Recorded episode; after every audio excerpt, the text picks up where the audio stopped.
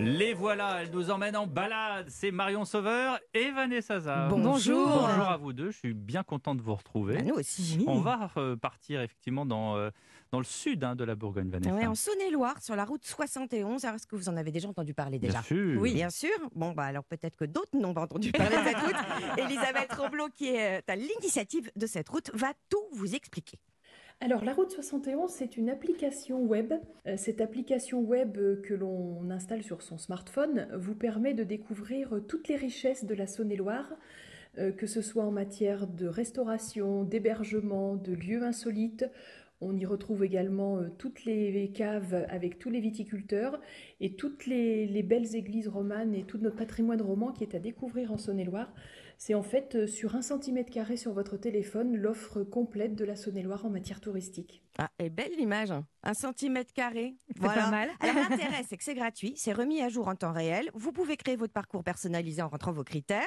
Et donc pour la télécharger, c'est pas une application que vous allez chercher hein, dans le modèle appli, c'est sur le web app.route71.fr. On mettra ça sur euh, internet. Alors, on parlait de, de patrimoine. On, on parle bien sûr de, de la roche de Solutré. Bah oui, incontournable. hein. Euh, Cette roche qui était le lieu de pèlerinage donc de François Mitterrand, ce qui a quand même beaucoup contribué à la faire connaître. Alors pour ceux qui n'y sont jamais allés, voilà à quoi ça ressemble. Elisabeth nous en dit deux mots. Elle administre aussi ce lieu qui est grand site de France. Vous imaginez un énorme rocher avec euh, à ses pieds des vignes tout autour. En haut de la roche, vous avez une vue imprenable sur le Val-Lamartinien et sur le Mâconnais. C'est un lieu rempli de magie, rempli de douceur, rempli d'histoire. Rempli d'histoire, mais surtout de préhistoire, puisque c'est un lieu emblématique de la préhistoire, où des découvertes avaient été faites il y a très longtemps, avec euh, un certain nombre d'ossements. Alors en fait, il est classé site préhistorique. On a découvert à pieds des ossements de chevaux qui ont été euh, cimentés avec de l'eau, du calcaire, sur presque un hectare et parfois sur un mètre donc d'épaisseur. Et ils s'y sont accumulés sur quand même 25 000 ans. Euh, alors pourquoi et comment? Il y a plein de mythes. On recherche encore euh, les raisons. Pour ça, il faut aller au musée de la préhistoire au pied de la roche. Et puis cette roche de Solutré, ben, c'est le symbole. Euh, il la surnomme la tour Eiffel du Mâconnais. Bah. Et figurez-vous que ce Mâconnais, eh ben, il a inspiré, même façonné, je dirais, le grand poète Lamartine. Il avait sa maison d'enfance à Milly. Euh, il appelait le Vendangeoir. Et c'est ici qu'il a forgé sa, sa sensibilité, son amour de la nature. Parce qu'en effet, quand on y va, on le sent, c'est bucolique. Et on dort où alors, Vanessa? Alors, aux Sept Fontaines, l'ancien courant de Tournus qui vient d'être transformé en hôtel 4 étoiles avec un spa et un restaurant. Attention, c'est 129 euros la nuit.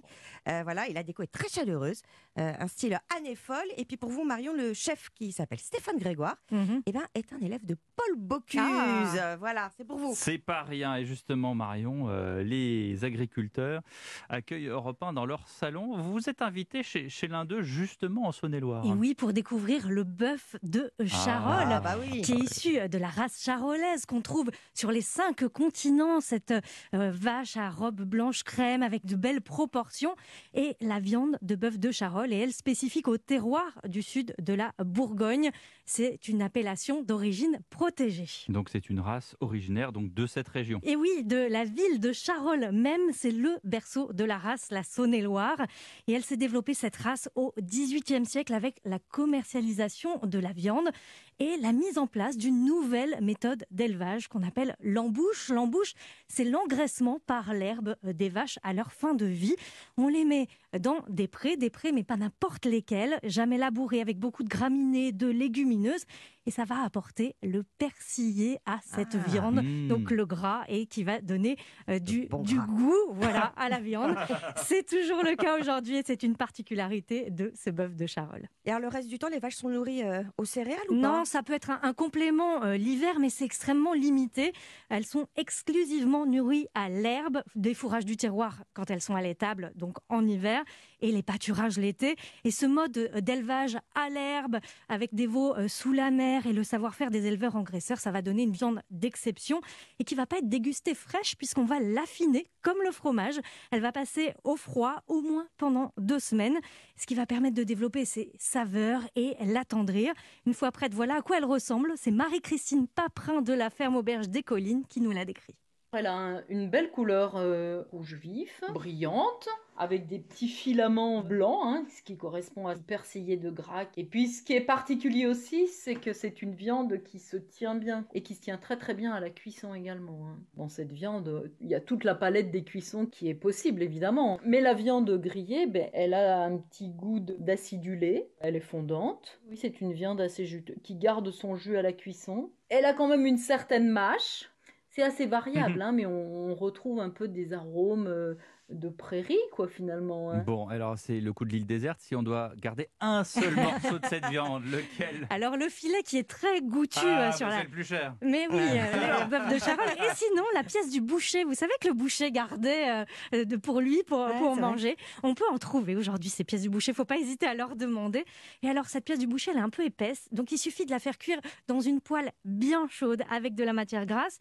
Marie-Christine, elle, elle utilise de l'huile d'olive. Vous la faites griller sur tous les Une fois qu'elle est grillée, vous baissez le feu et ensuite vous la retirez pendant deux minutes, vous la laissez reposer, vous la coupez en tranches et vous allez avoir une ah. viande qui va être croustillante à l'extérieur, presque caramélisée et juteuse à l'intérieur, avec bien sûr ce dégradé de rouge, avec un gratin de pommes de terre. C'est vraiment un délice. Et puis Marie-Christine Paprin réalise cette recette donc à la ferme Auberge des Collines. C'est à Amanzé, à 15 km de Charolles. On est vraiment au, cœur hein, de, la race. Et elle cuisine les viandes issues de l'élevage de son mari et elle rouvrira, si tout va bien, si tout va bien. au mois d'avril. Merci Marion. Votre recette est sur europe1.fr. On vous retrouve tout à l'heure dans une ferme de Seine-et-Marne oui. avec toute l'équipe des bons vivants autour de Laurent Mariotte. C'est à partir de 11h.